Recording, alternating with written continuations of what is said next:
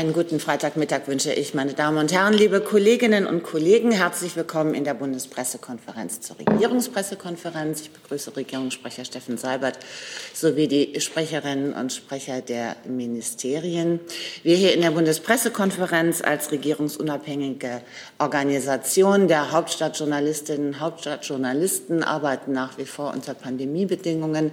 Das bedeutet ein reduziertes Podium und das bedeutet auch ein begrenztes Zeitbudget. Um möglichst viele Fragen bearbeiten zu können, bitten wir darum, eine Frage, gegebenenfalls eine Nachfrage zu stellen.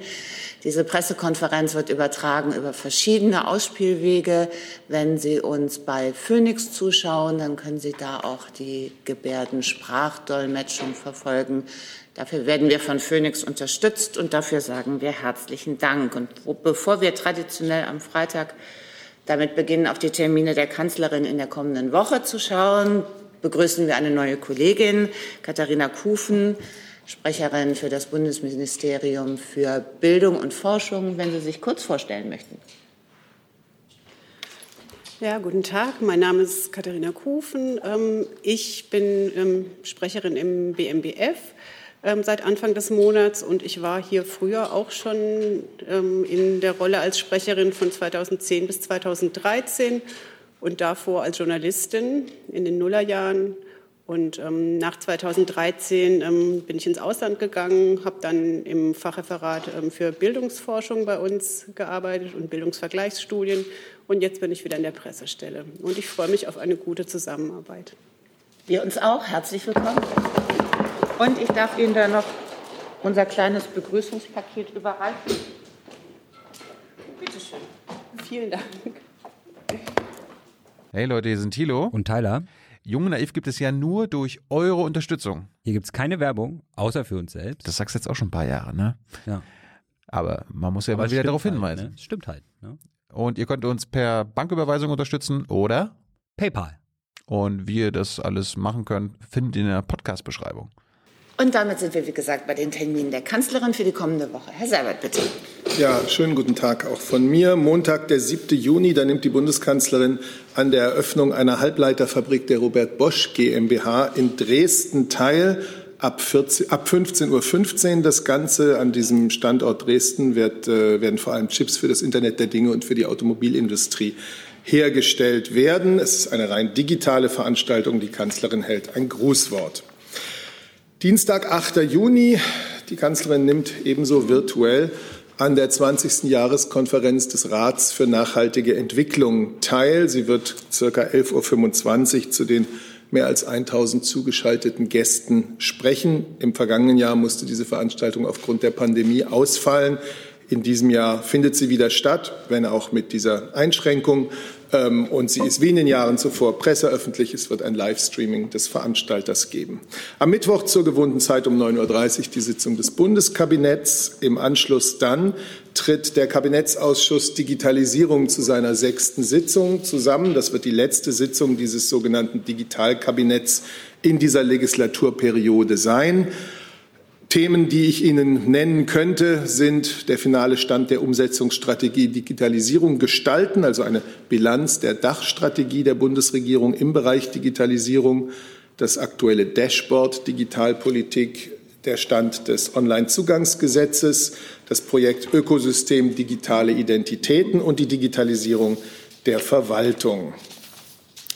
Ab 16 Uhr, wir sind immer noch am Mittwoch, nimmt die Kanzlerin an einer Festveranstaltung zur Verabschiedung des ehemaligen DIHK-Präsidenten Erik Schweitzer teil. Sie wird in einer Festrede seine Arbeit würdigen.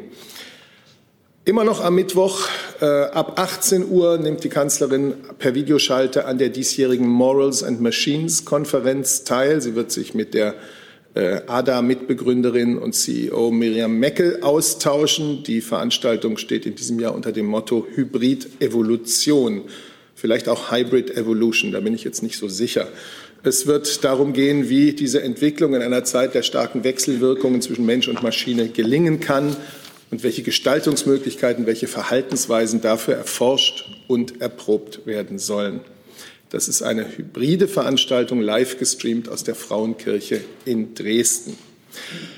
Donnerstag, 10. Juni ab 15 Uhr die reguläre Besprechung der Bundeskanzlerin mit den Regierungschefs und Chefinnen der Bundesländer in Form einer Videokonferenz. Es wird diesmal gehen um Fragen der Umsetzung der Energiewende, der Digitalisierung, um äh, die Umsetzung der Maßnahmen, die Bund und Länder vereinbart haben für den Pakt für den Rechtsstaat. Am Ende dieser Veranstaltung gibt es dann eine Pressekonferenz ähm, mit dem regierenden Bürgermeister Müller und dem Ministerpräsidenten Söder. Die Details sagen wir Ihnen rechtzeitig. Und wir sind immer noch am Donnerstag. Ähm, da werden insgesamt sieben ehrenamtliche Initiativen ähm, als Bundespreisträger des Wettbewerbs Start Social ausgezeichnet. Einer dieser Preisträger bekommt den Sonderpreis der Bundeskanzlerin. Das Ganze ab 17 Uhr per Livestream auf www.startsocial.de. Ich sage es nochmal, obwohl das eigentlich ein fester Termin der all der letzten Jahre war. Das ist ein bundesweiter Wettbewerb zur Förderung des ehrenamtlichen Engagements. Und die Kanzlerin ist seit 2005 Schirmherrin für diesen Wettbewerb. Der wird in diesem Jahr 20 Jahre alt. Und dann immer noch am Donnerstag abends eine Videoschalte der Bundeskanzlerin mit Spielern, Trainern, Betreuern und Betreuerinnen der Fußballnationalmannschaft. Es hat in den vergangenen Jahren vor den großen Turnieren, wie Sie wissen, immer wieder persönliche Besuche im Trainingslager gegeben. Das ist dieses Mal nicht möglich. Also findet der Termin in dieser digitalen Form kurz vor der EM statt. Und dann kommen wir zum Thema G7, denn äh, vom 11. bis zum 13. Juni wird die Bundeskanzlerin am G7-Gipfel in Carbis Bay, Cornwall, Großbritannien, teilnehmen. Das Motto, das äh, der englische Gastgeber gegeben hat, heißt Build Back Better. Einige Schwerpunktthemen, die ich Ihnen nennen kann, sind sicherlich Gesundheit, also die Reaktionen auf die Corona-Pandemie, die Vorbereitung auf künftige Pandemien.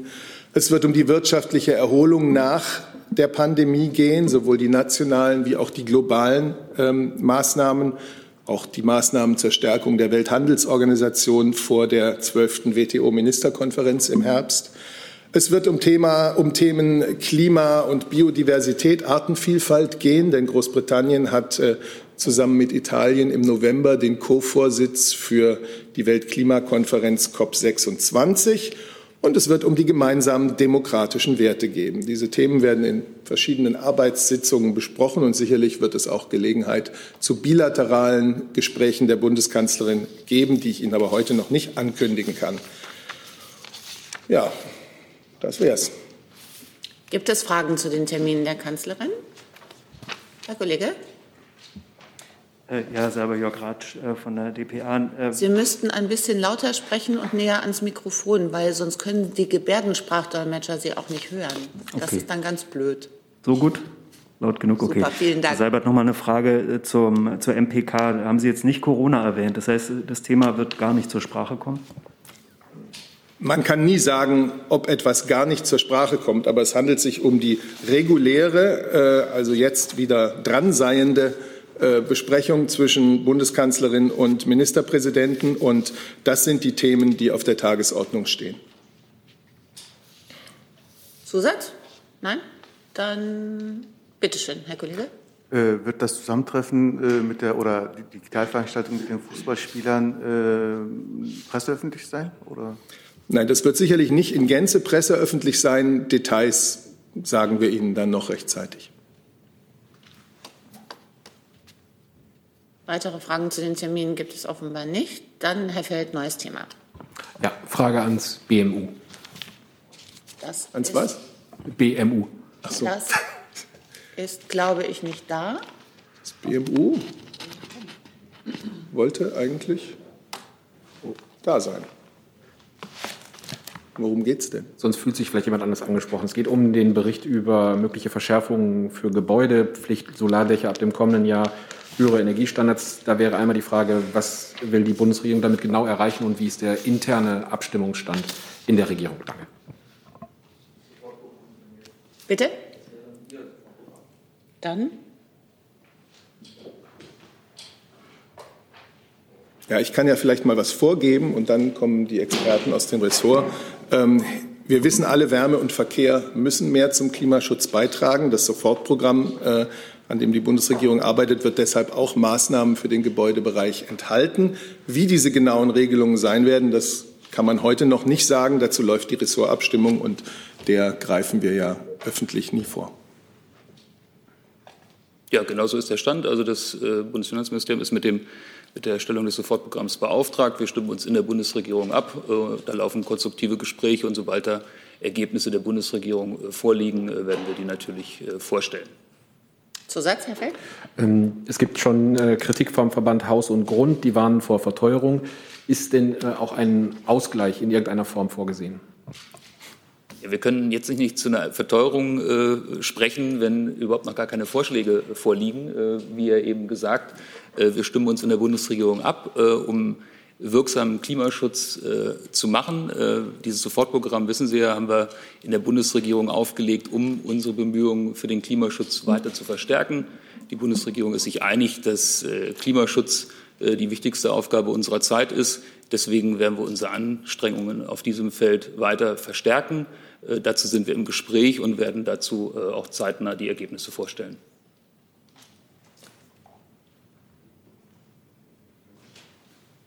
Herr Eckstein? Ähm, dazu noch eine Nachfrage zum Zeitplan. Sie haben jetzt gesagt, kurzfristig abgeschlossen werden. Ist das noch was für die aktuelle Legislaturperiode?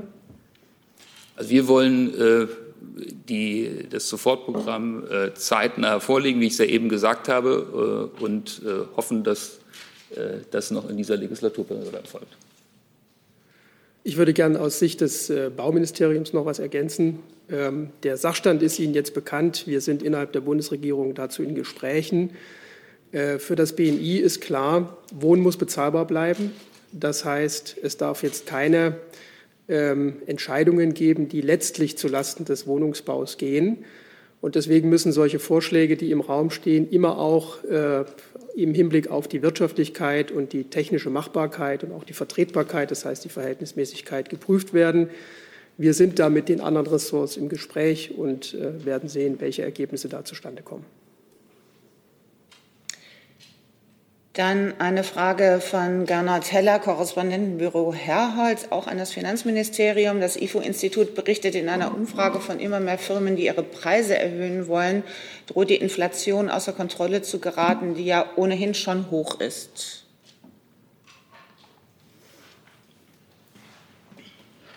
Ja, zu dem äh, Thema äh, wird ja immer wieder äh, gefragt. Ich glaube, da haben sich auch viele Wirtschaftswissenschaftler äh, zu geäußert, äh, dass äh, die Preissignale im Moment eher vorübergehender Natur sind, eben auch wegen der Hilfsprogramme und wegen des Aufschwungs, der sich jetzt gerade abzeichnet auf Grundlage unserer erfolgreichen Hilfspolitik. Wir sind besser durch die Krise gekommen als viele andere Staaten. Ähm, viele haben jetzt auch Hilfsprogramme aufgelegt. Äh, wie Sie wissen, in den USA äh, wurde auch noch mal äh, nachgelegt bei den Corona-Hilfen und beim Konjunkturprogramm. Also ist zu erwarten, dass die Konjunktur sich weiter beschleunigt. Dadurch gibt es eben auch Preissignale. Wir gehen aber davon aus, dass das vorübergehender Natur ist.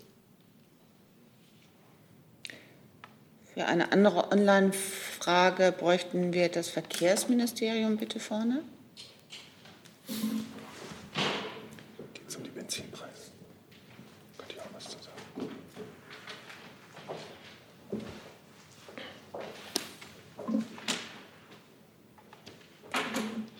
Domenico Gemoos, NBR, Benzinpreis. Wie positioniert sich das Verkehrsministerium und das Finanzministerium in der Debatte um höhere Benzinpreise?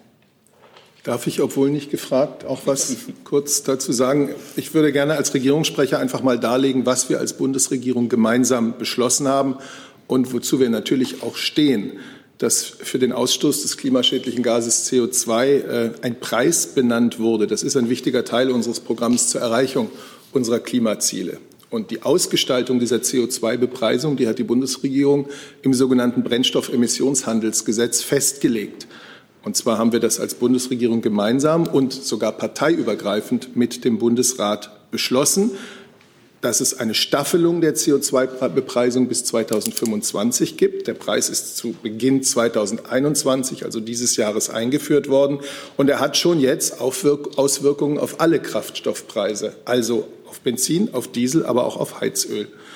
Durch die jährliche Erhöhung der CO2-Bepreisung bis 2025 wird auch der CO2-Preisanteil bei den Kraftstoffen äh, in der Zukunft steigen. Das Ziel ist es, die Attraktivität von Alternativen zu erhöhen und einen sparsameren Verbrauch und damit weniger CO2 zu bewirken. Wir haben immer deutlich gemacht, dass diese Mehrbelastungen für den Klimaschutz sozial verträglich sein müssen. Vor diesem Hintergrund ist diese Staffelungsregelung entstanden. So können alle auf künftige Preisentwicklungen reagieren, indem sie zum Beispiel klimaschonende Produkte kaufen oder in klimafreundliche Anlagen investieren. Das ist das eine. Zum anderen haben wir ein ganz umfangreiches Instrumentarium zur Entlastung der Bürger und Bürgerinnen beschlossen, damit diese neuen Preise für alle tragbar sind. Und deshalb geben wir die CO2-Bepreisung an anderer Stelle an die Bürgerinnen und Bürger sowie an die Unternehmen zurück. Ganzes Bündel von Maßnahmen, eine Senkung der EEG-Umlage und damit des Strompreises, mehr Wohngeld, eine höhere steuerliche Entfernungspauschale und eine Mobilitätsprämie. Unsere Überzeugung als Bundesregierung war stets, Klimaschutz und soziale Fairness müssen Hand in Hand gehen, und deshalb stehen wir zu unserem gemeinsamen Beschluss. Könnten Sie freundlicherweise die konkrete Frage noch mal wiederholen, die an uns gestellt war? Die konkrete Frage war, wie positionieren sich das Verkehrsministerium und das Finanzministerium okay. zu den höheren Benzinpreisen? Okay, also wir haben ja gestern dazu auch ausführlich kommuniziert. Der Minister hat sich dazu ja auch in mehreren Aussagen schon äh, geäußert. Ähm, und so wie Herr Seibert es auch schon richtig gesagt hat, Mobilität hat auch einen sozialen Aspekt. Sie darf nicht zum Luxusgut werden. Mobilität muss für jeden bezahlbar und leistbar äh, bleiben. Das gilt natürlich auch äh, für das Autofahren. Denn wir haben sehr viele Menschen, die unterwegs sein müssen, die Außendienstmitarbeiter sind, Pendler, Menschen, die zur Arbeit fahren, äh, die Kinder zur Kita fahren und vor allen Dingen im ländlichen Raum auch mobil sein müssen. Diese Menschen brauchen Planungssicherheit und dass der Preis eben nicht endlos steigt und sie nicht äh, noch weiter belastet werden. Herr Seibert hat auf die Staffelung des CO2-Preises darum hier zu Recht hingewiesen. Und auch ein steigender Benzinpreis hat natürlich auch Auswirkungen nicht nur auf Privatpersonen, sondern auch auf Unternehmen, Mittelständler und die Logistik. Äh, da könnten dann auch zum Beispiel auch mal Lebensmittel teurer werden, wenn die Transporte sich verteuern.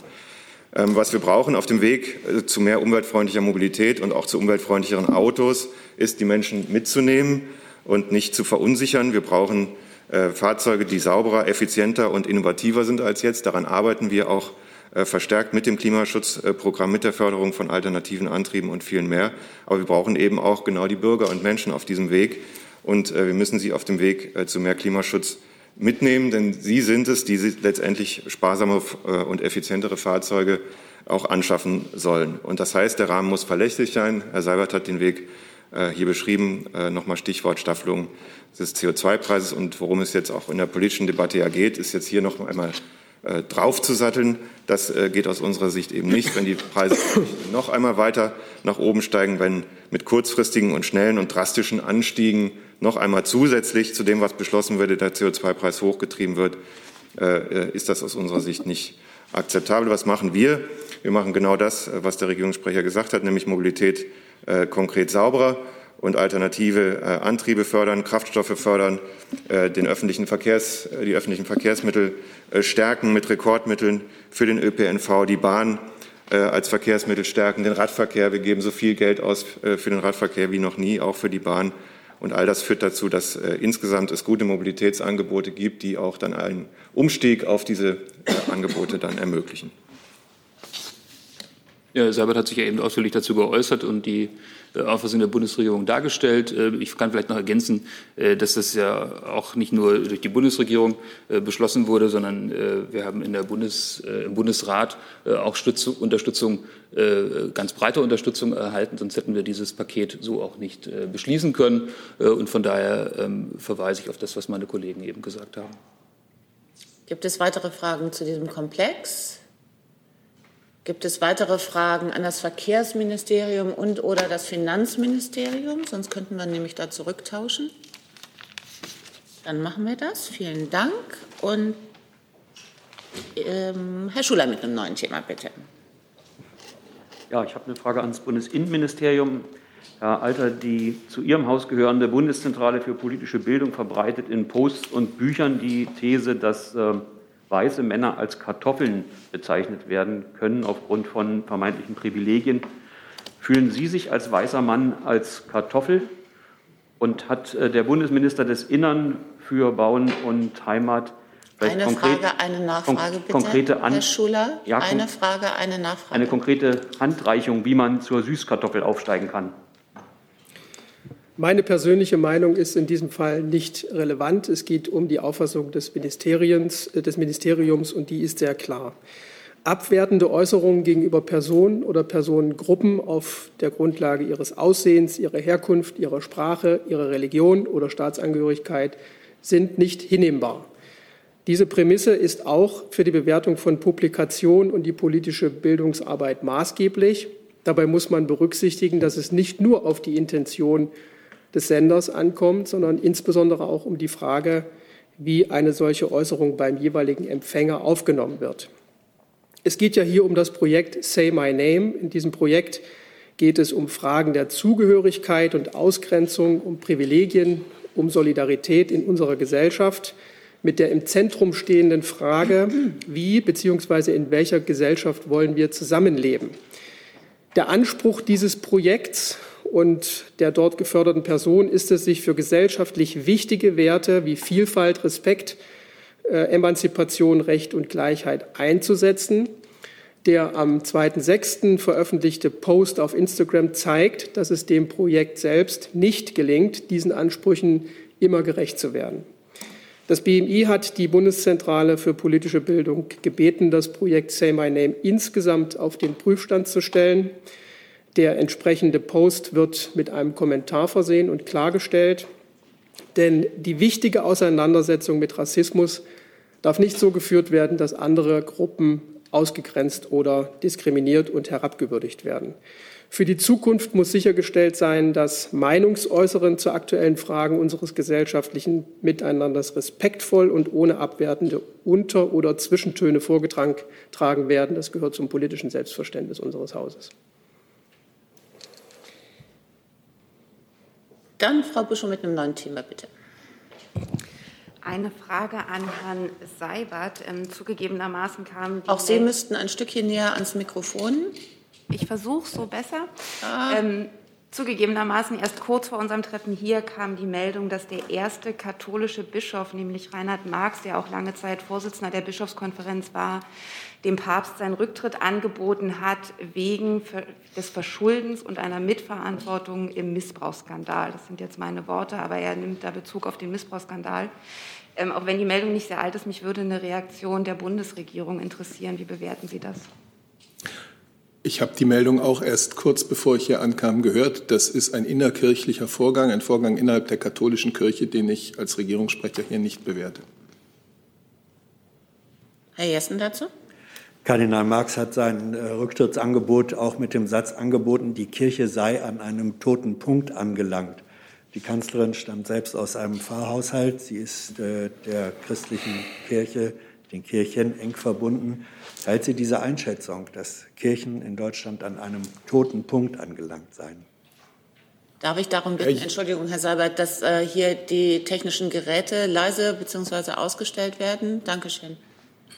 Ja, Herr Jessen, die Regierungspressekonferenz dient ja dazu, dass man über die Themen der Bundesregierung, die Arbeit der Bundesregierung spricht. Und äh, deswegen habe ich tatsächlich dieses nicht zu kommentieren. Ja, es wird aber gelegentlich auch, Herr Seibert, und Sie haben auch schon darauf geantwortet, ähm, bei relevanten politischen Fragen, die die Kanzlerin in ihrer doppelten Funktion auch als Person angehen. Das ist auch schon thematisiert worden.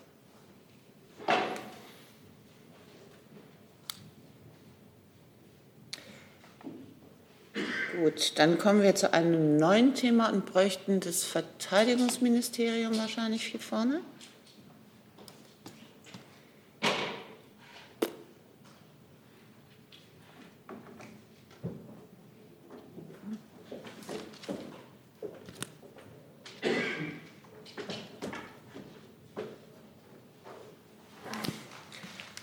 Geht um eine Frage von Klaus Weidmann, ARD Fernsehen, afghanische Ortskräfte. Es gibt zunehmend Kritik an der Bundesregierung im Umgang mit den afghanischen Ortskräften, die zum Beispiel für die Bundeswehr gearbeitet haben. Mit dem Abzug der Truppen aus Afghanistan müssen sie um ihr Leben fürchten. Die USA evakuieren ihre Ortskräfte. Warum kann Deutschland den afghanischen Ortskräften nicht auch un unbürokratisch helfen? Ja, das Thema ist ja in den vergangenen Tagen wiederholt angesprochen worden. Unser Ziel ist es, den afghanischen Ortskräften unbürokratisch zu helfen. Die Maßnahmen sind in den letzten Tagen sowohl vom BMI als auch vom AAA und auch von uns angesprochen worden. Die Bundeswehr ähm, unterstützt mit ihren Soldatinnen und Soldaten vor Ort, ähm, insbesondere wenn es darum geht, unbürokratisch Visaverfahren durchzuführen. Ähm, federführend sind wir allerdings nicht. Ergänzend Christina Hoffmann, ZDF. Nach einer neuen Studie von Diakonie und Brot für die Welt sind aus Deutschland abgeschobene Afghanen dort extrem gefährdet. Plant die Bundesregierung einen Abschiebestopp? Die Studie ist äh, uns bekannt. Äh, wie üblich äh, gehen wir inhaltlich auf Studien an dieser Stelle nicht ein. Ein Abschiebestopp nach Afghanistan ist derzeit nicht geplant. Ähm, wir beobachten gemeinsam mit anderen Ressorts die Lageentwicklung in Afghanistan sehr sorgfältig. Dazu gehört auch äh, die, eine mögliche Lageveränderung, die sich durch den Truppenabzug ergibt. Äh, und im Asylverfahren werden jeweils die Situation in den Herkunftsländern, aber auch die individuelle Situation des jeweiligen Antragstellers berücksichtigt. Und auf dieser Grundlage wird entschieden. Frau Buschow dazu? Ja, auch eine Frage zu der Studie. Aus der Studie geht auch hervor, dass 70 Prozent der Abgeschobenen das Land schon wieder verlassen haben, 27 Prozent bereits wieder zurück in Europa sind. Ähm, wie bewerten Sie das, dass die, die abgeschoben werden, auch wieder hier sind? Ähm, und haben Sie auch eigene Erkenntnisse darüber, wie viele das betrifft? Also forschen Sie selber nach, was aus den Rückkehrern wird? Und ich meine, das ist für uns kein neues Phänomen. Äh, es gibt ja den sogenannten Asylfolgeantrag. Das sind dann immer Fälle von Personen, die bereits einmal einen Antrag gestellt haben und ihn äh, zu einem späteren Zeitpunkt noch einmal stellen. Aber aus der Tatsache, dass jemand erneut aus einem Land äh, in Richtung Deutschland aufbricht, kann man nicht unmittelbar schließen, dass das aufgrund einer objektiv vorliegenden Gefährdung geschieht. Da gibt es ganz viele Motivationspunkte, die da eine Rolle spielen können. Ähm, insofern, ja, das ist uns bekannt, dass äh, Menschen es mehrfach versuchen, aber die Situation äh, ändert sich dadurch für uns nicht. Herr Jessen dazu? Das wiederholt eigentlich die zweite Frage der Kollegin. Ähm, verfügt das Innenministerium über eigene Studie, die den Ergebnissen des Gefährdungspotenzials in der zitierten Studie äh, widersprechen? Die Bewertung der Situation in Afghanistan ähm, erfolgt unter Berücksichtigung des Berichts über die Situation in Afghanistan, der vom Auswärtigen Amt erarbeitet und vorgelegt und auch aktualisiert wird. Das war keine Antwort auf die Frage, ob, die, äh, ob das Bundesinnenministerium, die Bundesregierung über eigene Studien verfügt, die den Ergebnissen, die Sie nicht kommentieren wollen, widersprechen. Darf ich noch mal nachfragen? Ich weiß nicht so richtig, worauf Sie konkret hinaus Ich äh, bezieht sich auf die Studie, die Frau Buschow angeführt hat. Und Sie haben gesagt, die Studie sei Ihnen bekannt. Sie würden dazu aber nicht Stellung nehmen wollen. Äh, deswegen ist die Frage, verfügen Sie über eigene wissenschaftliche Studie, die diesen Ergebnissen widersprechen? Da geht es ja um das Gefährdungspotenzial. Also die Studie ist uns äh, über die Medienberichte, die heute erschienen sind, bekannt. Im Detail ist sie noch nicht ausgewertet. Das wird sicherlich geschehen. Äh, insofern kann ich im Moment nicht die Frage beantworten, welche Aspekte innerhalb der Studie auch in eigenen Untersuchungen der Bundesregierung beleuchtet wurden. Frau Buschel nochmal. Die Rückkehrer erhalten ja unter Umständen finanzielle Unterstützungen quasi für den Neustart in der Heimat. Ähm, haben Sie da vielleicht Zahlen mit, wie viele Rückkehrer haben finanzielle Unterstützung und in welcher Höhe bekommen?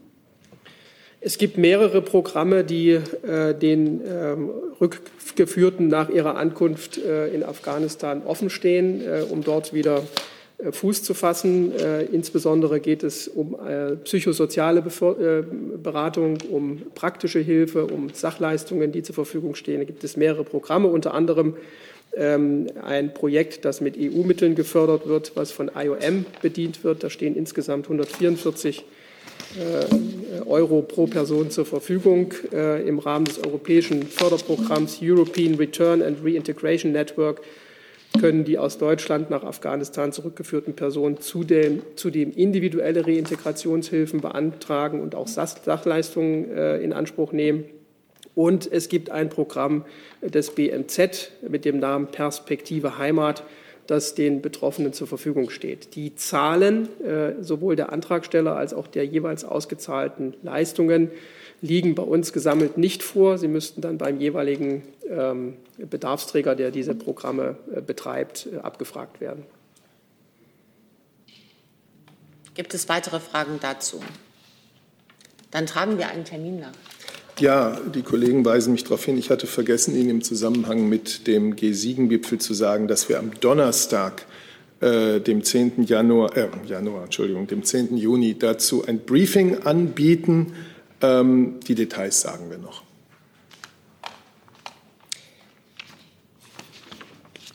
Dann noch eine Frage an das Verteidigungsministerium. Christian Vollrath, Wochenzeitung Junge Freiheit, Thema Mali.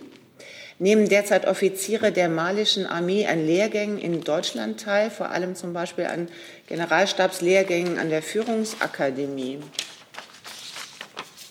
Muss ich mal nachschauen, ob ich die Informationen im Moment habe.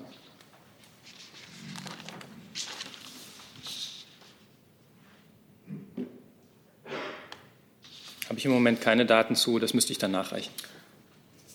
Herr Vorrat möchte dann auch gerne noch wissen, wenn ja, wie viel und wie viele wurden innerhalb der letzten zehn Jahre hier in Deutschland ausgebildet?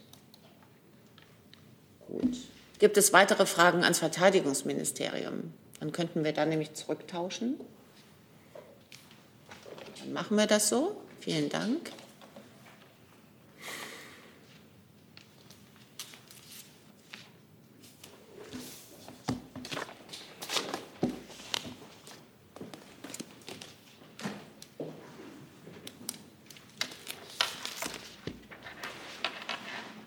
Und Herr Reitschuster mit einem neuen Thema. Ja, eine Frage zu äh, Corona an Frau Nauber. Frau Nauber, laut Paragraph 4 Absatz 1 des Infektionsschutzgesetzes muss das Gesundheitsministerium bis 31. März einen Corona-Bericht vorlegen. Ich habe Ihnen diese Frage am Mittwoch gestellt, ob der vorgelegt wurde. Sie haben versprochen, das nachzureichen. Ist nicht nachgereicht äh, worden. Können Sie es hier beantworten? Danke. Ja, dieser Bericht äh, befindet sich in Abstimmung mit den Ländern und wird dem Deutschen Bundestag dann so bald wie möglich vorgelegt. Zusatz, Herr Reitschuster? Nachfrage. Das heißt, Sie haben also das Gesetz nicht eingehalten, was da vorgeschrieben ist. Warum halten Sie das Gesetz hier nicht ein? Danke. Naja, wir haben den Bericht den Ländern vorgelegt. Er ist jetzt in Abstimmung mit den Ländern und dann wird er dem Deutschen Bundestag vorgelegt. Bleiben bei Corona. Andreas Jelly, ORF. Stimmt es, dass ein Großteil von Österreich von der Corona-Risikoliste genommen wird? Nur Tirol und Vorarlberg sollen noch als Risikoregion gelten. Wann ist das genau der Fall und was bedeutet das für Reisen von und nach Österreich? Ja, Sie wissen, dass es einen strukturierten Prozess gibt, um äh, über die Risiko-, Hochinzidenz- und Virusvariantengebiete zu entscheiden zwischen BMI, AA und BMG. Die zugehörige Liste wird beim RKI veröffentlicht und regelmäßig angepasst und diesen Anpassungen kann ich an dieser Stelle nicht vorgreifen. Herr Eckstein dazu? Okay, dann Herr Reitschuster dazu? Aber nicht explizit dazu. Gut, dann Herr Eckstein bitte. Es gibt einen Medienbericht, wo noch mehr als eine Million Dosen von BioNTech zurückgehalten werden und es auch in den Hausarztpraxen darüber großen Ärger gibt. Ähm, können Sie dazu was sagen? Mhm, kann ich gerne tun. Sie wissen, dass BioNTech uns informiert hatte, dass äh, die Lieferungen für die ersten Juniwochen etwas gekürzt werden müssen. Daraufhin äh, mussten wir neu planen und äh, die Lieferungen für die nächsten drei Wochen etwas glätten. Wir wollten vor allem sicherstellen, dass am jetzt kommenden Montag die Betriebsärzte mit in die Impfkampagne einsteigen können. Das ist jetzt für wenige Tage so und insofern ist das jetzt auch keine Reserve und ehrlich gesagt keine Tickermeldung wert. Zusatz? Vielleicht nur als Nachfrage. Am Montag fällt ja die Priorisierung. Ähm, hat es irgendwelche Auswirkungen darauf? Nein. Nein, Herr Reitschuster? Ja, noch eine Frage an Frau Nauber. Es gibt immer wieder Berichte, dass in Zeiten von Corona die Zahl der Selbstmorde ansteigt. Ich hatte am 25.11. vergangenen Jahres Herr Kautz dazu befragt. Herr Kautz hat geantwortet, er habe die Zahlen noch nicht, er werde sie aber gegebenenfalls nachreichen. Ein äh, halbes Jahr später kam noch keine Nachreichung. Haben Sie jetzt irgendwelche Zahlen? Danke. Zu Suiziden? Zu, der, zu den Selbstmorden in Deutschland Entwicklung. Also ich habe jetzt keine Zahlen dabei. Ich kann gerne mich schlau machen. Aber wahrscheinlich finden Sie die auch selbst, ehrlich gesagt. Ich kann trotzdem gerne gucken. Können Sie sagen, ob die Bundesregierung in diesem Feld äh, irgendwelche Untersuchungen hat, Studien, ob sie äh, sich damit befasst mit diesem Thema, das ja doch viele Menschen betrifft? Danke. Ja, wir beide hatten ja hier am Mittwoch schon äh, dazu gesprochen, inwiefern äh, psychische Belastungen eine Rolle spielen in der Pandemie. Sie wissen, dass das RKI das sehr aufmerksam beobachtet. Zu, zum letzten Jahr gibt es ja auch Zahlen dazu, also zur Frage nach psychischen äh, Erkrankungen. Ähm, insofern selbstverständlich hat die Bundesregierung das äh, im Blick.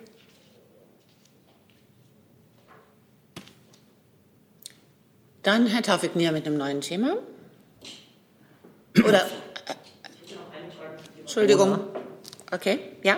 Es gibt noch einen Bericht von den Kollegen des Spiegels, dass mehr als eine Milliarde Masken eingelagert werden sollen. Können Sie dazu was sagen? Naja, es gibt die Pläne der Bundesregierung, eine nationale Reserve Gesundheitsschutz äh, anzulegen die von mehreren äh, Ressorts äh, gesteuert wird. Die Pläne sind im Moment in der Abstimmung und unter anderem geht es auch darum, Masken einzulagern. Also um sich vorzubereiten auf künftige Pandemien.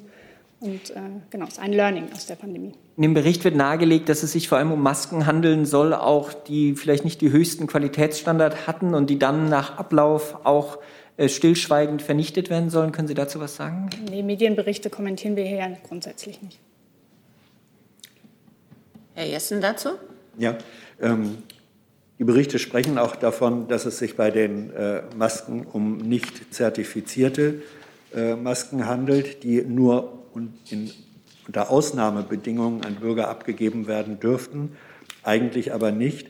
Äh, wie kann ein Produkt eigentlich nicht geeignet sein, dann aber unter Ausnahmebedingungen doch zum Einsatz kommen? Welche Kriterien werden da abgewogen?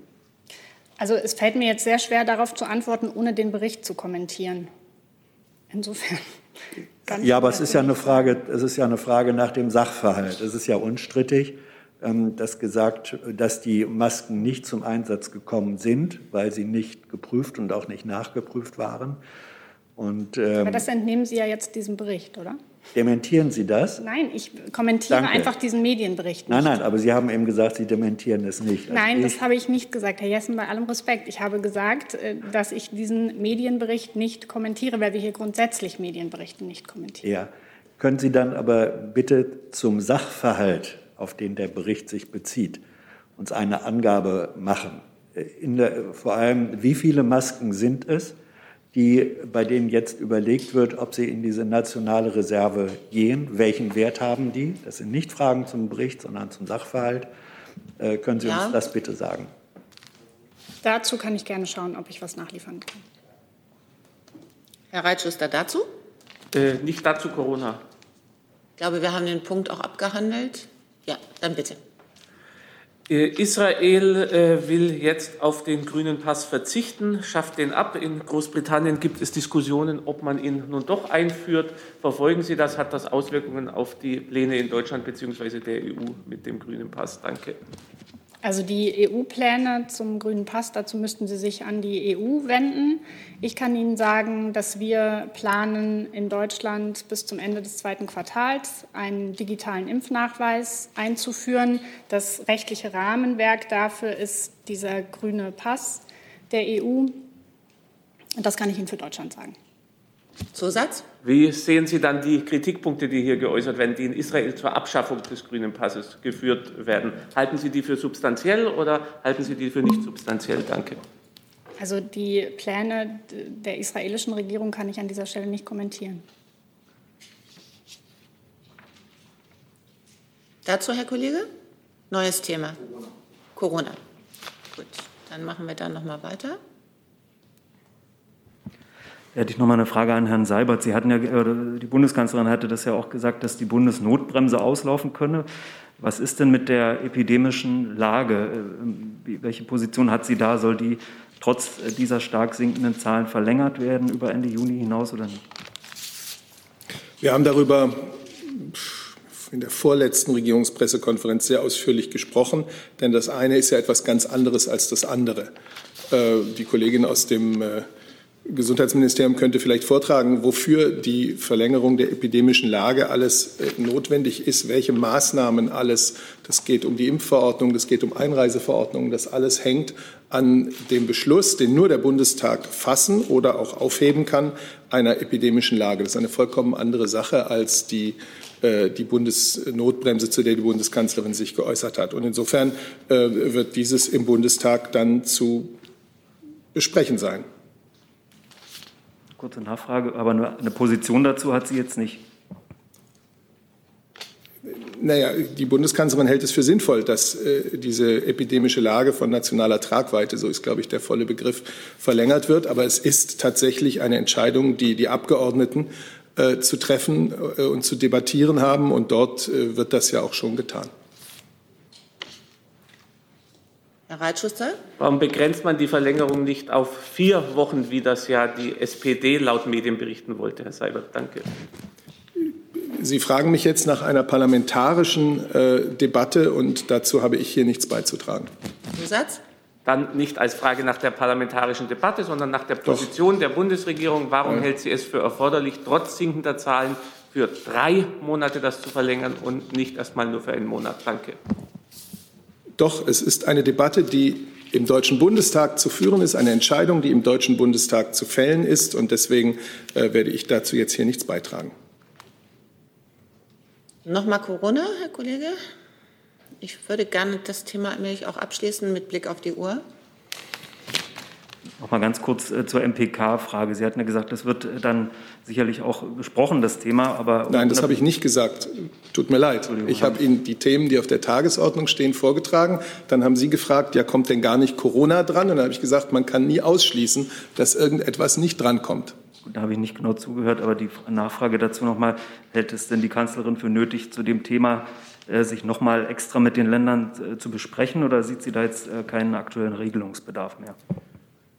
Jetzt gehen wir erst mal in diese reguläre MPK. Äh, die hat eine Tagesordnung. Das sind auch alles wichtige Themen und alles weitere zeigt sich. Dann Herr Tafik Nier mit einem neuen Thema.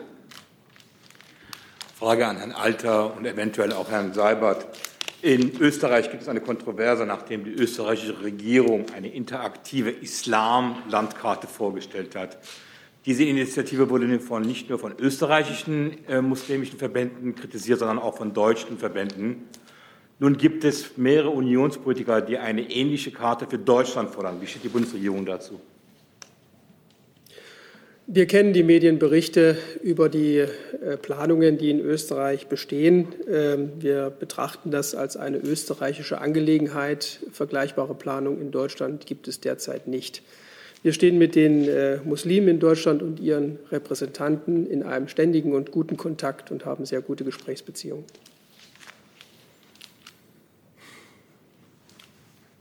Möchten Sie noch ergänzen, Herr Seibert? Nee, dazu nicht, nein.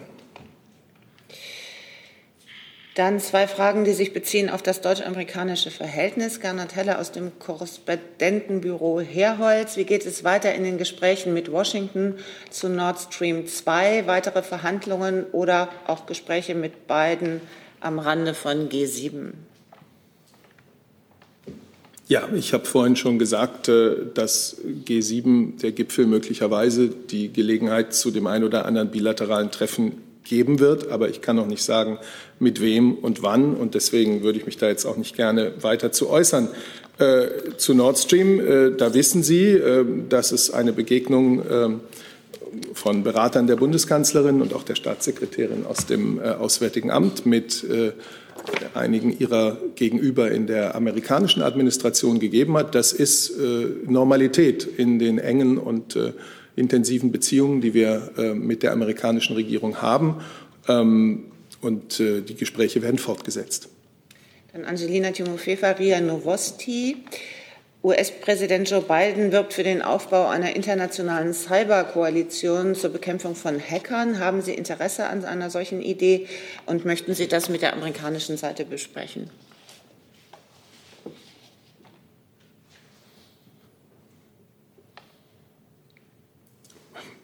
Wenn der US-Präsident äh, an einem ein Thema äh, wichtig findet und es in die internationalen Gespräche, zum Beispiel auch beim G7-Gipfel einbringt, dann ähm, wird es sicherlich dort auch besprochen. Aber ich kann Ihnen dazu nichts sagen und kenne die Pläne des amerikanischen Präsidenten nicht.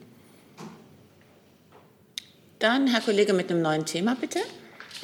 Ja, so neu ist es nicht. Am ähm, Mittwoch habe ich die Frage gestellt, ähm, äh, bezüglich Syrien gestellt und da wollte ähm, die äh, das Außenministerium ein, äh, was nachtragen. Es geht darum, äh, dass, in, äh, dass, in, der Stadt Manbij viele zivile Menschen gegen Repression von YPG auf die Straße gegangen sind und dabei äh, auch viele Menschen gestorben sind.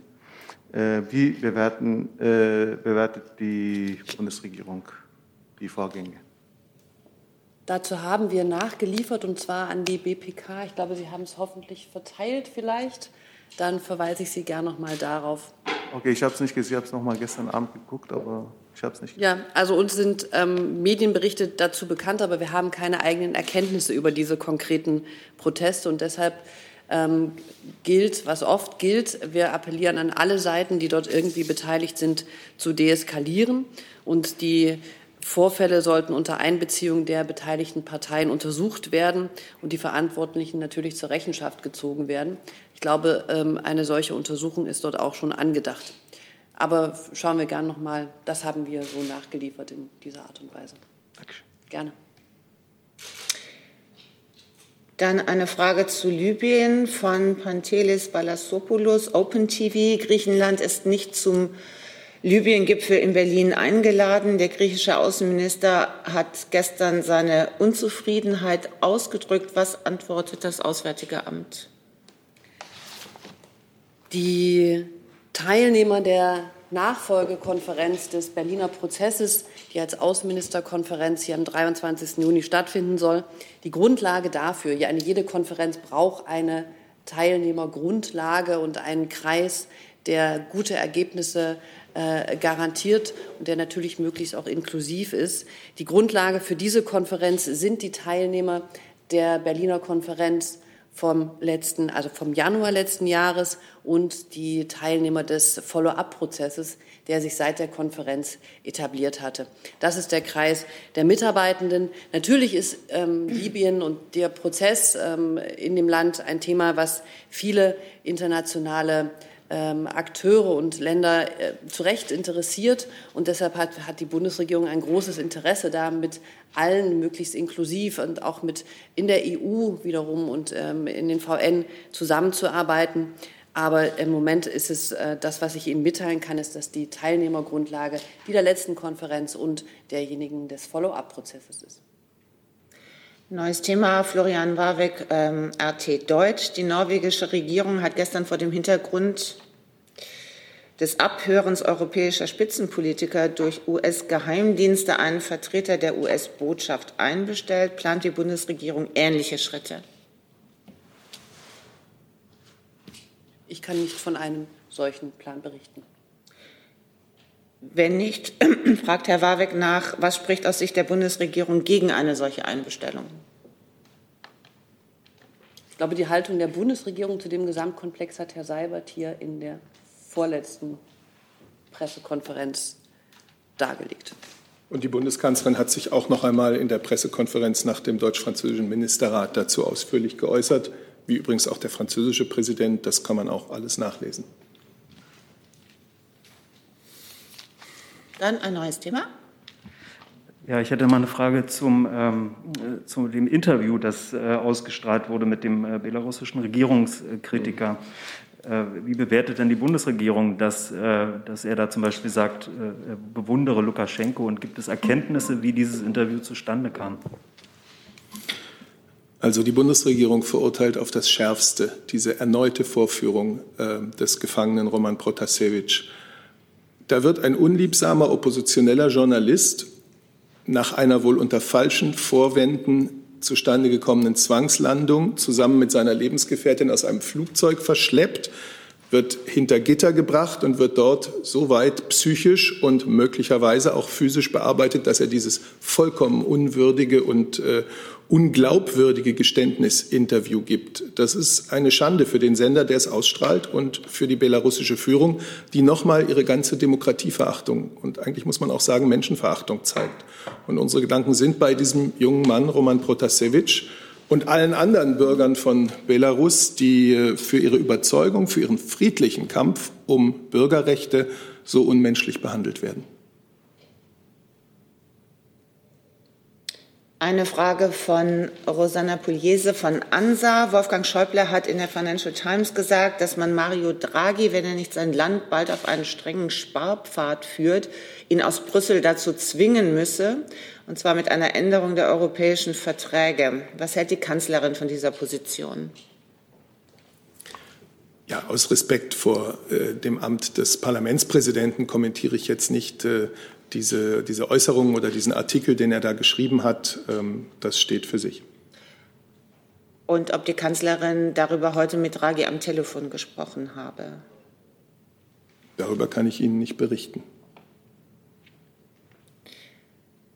Herr Jessen mit einem neuen Thema. Ja, äh, geht ans Auswärtige Amt, Thema Israel-Regierungsbildung. Äh, Frau Adebar, wie beurteilt das Auswärtige Amt den gegenwärtigen Prozess? Und sind Sie schon im Kontakt mit denen, die möglicherweise es geschafft haben, eine, sagen wir, Anti-Netanyahu-Koalition zu bilden? Die Glückwünsche des, ähm, von Herrn Maas haben Sie vielleicht gesehen, die sich an den Präsidenten gerichtet haben. Glückwünsche an eine neue Regierung ähm, gibt es ja auch ganz offizieller Art, erst wenn sie dann im Amt ist. Wir sind ähm, natürlich in Kontakt auch über die Botschaft vor Ort. Ähm, wenn ich Ihnen etwas berichten kann über Kontakte des Außenministers, dann würde ich das hier tun, wenn ich das dann könnte. Aber das bedeutet, Sie sind auch mit denjenigen oder mit zumindest einigen Mitgliedern dieser äh, neu sich abzeichnenden Koalition schon im Gespräch. Das sind ja Persönlichkeiten, äh, die auch seit langem schon ähm, auf der politischen Bühne ähm, agieren. Und insofern sind das natürlich Persönlichkeiten, die uns und der Bundesregierung und auch dem Außenminister schon bekannt sind. Dann noch eine Frage von Dominik Gogemus, NBR, und zwar an das Gesundheitsministerium und das Innenministerium. Wie, steht das, wie stehen die Ministerien zu der Forderung nach Modellprojekten und einer kontrollierten Freigabe von Cannabis, die die CDU-Abgeordneten Wendt und Rüddel in der Süddeutschen Zeitung ins Spiel gebracht haben? Im Bundesinnenministerium gibt es keine solchen Planungen. Ich kann Ihnen sagen, dass die Drogenbeauftragte der Bundesregierung dazu zu Anfang ihrer Amtszeit einen Diskurs äh, eröffnet hat und diesen Diskurs unterstützen wir. Mir liegen jetzt keine weiteren Wortmeldungen vor. Doch, Herr Reitschuster, bitteschön. Eine Frage an Herrn Seibert. Sehen Sie mir es nach, sollte die schon gestellt worden sein, während ich abwesend war, die Forderung von Herrn Habeck bzw. der Vorschlag, Waffen an die Ukraine zu liefern. Gibt es dazu schon eine Stellungnahme der Bundesregierung dafür? Ja, das ist tatsächlich hier Thema gewesen und äh, das können wir Ihnen nachreichen. Dann ersparen Sie sich im Protokoll nachzugucken. Sie könnten es aber auch selber tun. Zusatz? Dann doch noch eine Nachfrage, weil äh, ukrainische Journalisten, die beklagen, sie fühlen sich von der Bundesregierung alleingelassen. Sie sagen, nur mit den Worten gäbe es Unterstützung und äh, nicht in den Taten. Wie steht die Bundesregierung zu solchen Vorwürfen? Danke.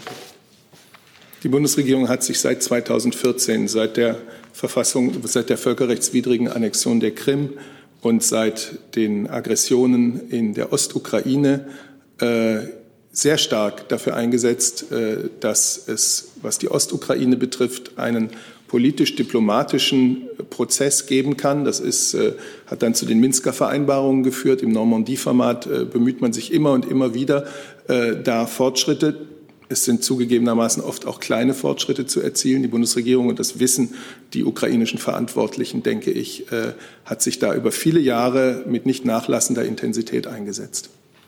Ich verweise Sie gern auch noch auf das. Entschuldigung, im Mikro. Ich verweise Sie gerne auch noch auf das, was der Außenminister, ich glaube, es war Montag, gesagt hat zu dem Thema Waffenlieferungen für Ukraine. Und dort können Sie auch noch mal nachlesen. Es sind über zwei Milliarden, die wir bilateral, da sind wir größter bilateraler Geber für ganz verschiedene Bereiche auch der Ukraine zur Verfügung gestellt haben und unsere Unterstützung für die Ukraine ähm, dadurch und durch die Sachen, die Herr Seibert gerade gesagt hat, immer wieder untermauern seit 2014.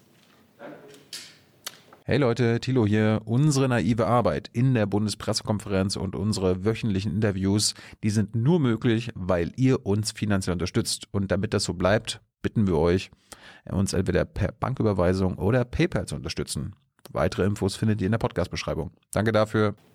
Herr Jessen? Frau Adenbauer oder auch Herr Seibert, äh, unterscheidet die Bundesregierung bei Lieferungen an die Ukraine zwischen äh, Gerät, das äh, waffentauglich ist äh, und solchen Geräten, die zwar im militärischen Einsatz auch verwendet werden können, aber nicht als Waffen verwendet werden können, wie etwa Nachtsichtbrillen und ähnliches. Wird da systematisch unterschieden? In unserer sehr restriktiven und verantwortungsvollen Rüstungsexportpolitik wird grundsätzlich äh, genau geschaut, nicht nur welches Empfängerland, sondern auch welche Art von von Rüstungsgut da äh, exportiert wird. Auch Dual-Use-Güter werden ganz genau unter die Lupe genommen. Und äh, deswegen habe ich Ihnen jetzt hier keine neue Ankündigung zur Exportpolitik der Bundesregierung gegenüber der Ukraine zu machen.